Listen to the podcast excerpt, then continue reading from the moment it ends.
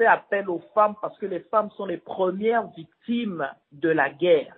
Souvent, on me critique parce que je suis une mère célibataire. Alors, je veux rappeler que ce sont les femmes dans notre pays de misère qui permettent à la population, à leur famille de survivre. Je veux rappeler que toutes les femmes de l'Est qui ont subi des viols et qui sont stigmatisées sont maintenant des mères célibataires forcées. Elles ont donné naissance aux enfants des viols, aux enfants de la guerre. Il n'y a pas que la guerre. Nos enfants n'étudient plus. Les enfants à l'Est n'étudient plus. Il y a deux générations qui n'ont pas fait d'études. À l'Ouest, au Sud, au Nord, les enfants font des études au rabais vous avez des bourgmestres, des ministres, des PDG qui ne savent même pas s'exprimer en français. Si à ce niveau, ils ne savent pas s'exprimer, ça veut dire que notre éducation nationale est en faillite complète. Si vous étiez à la tête de la République démocratique du Congo, comment est-ce que vous procéderiez pour faire cesser la violence armée dans l'est du pays?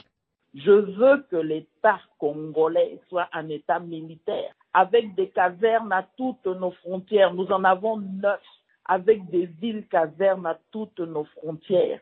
Comme aux États-Unis, des casernes où les soldats sont bien traités, avec des écoles, avec des hôpitaux, avec des supermarchés, avec tout le confort social possible pour que notre pays devienne un État militaire. La priorité numéro un, c'est la défense nationale, la souveraineté nationale. Comment allez-vous procéder pour faire votre campagne, notamment pour la financer?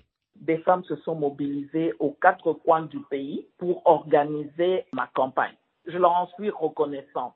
Nous devons maintenant faire euh, une coordination. Le premier objectif, euh, ce sera de rassembler un maximum de femmes et aussi d'hommes. Donc, euh, nous faisons des coordinations à tous les niveaux du pays. Le premier objectif sera de pouvoir établir nos bureaux et de récolter les fonds pour payer cette caution de 100 000 dollars. En tant que candidate à la présidentielle, hein, vous allez être confrontée à des grandes figures de la politique aussi, comme Moïse Katumbi, le président Félix Tshisekedi lui-même et, d'autres.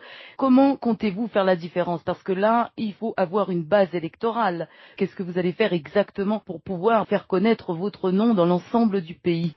Les gens qui ne me connaissent pas sont les gens de la diaspora et les gens qui vivaient dans les villages au moment où j'exerçais de hautes fonctions. J'ai eu toute personnalité indépendante de la majorité de Kabila que j'étais, j'ai eu à dénoncer devant le Parlement un contrat léonin qui visait justement à faire ma base sur le barrage d'Inga.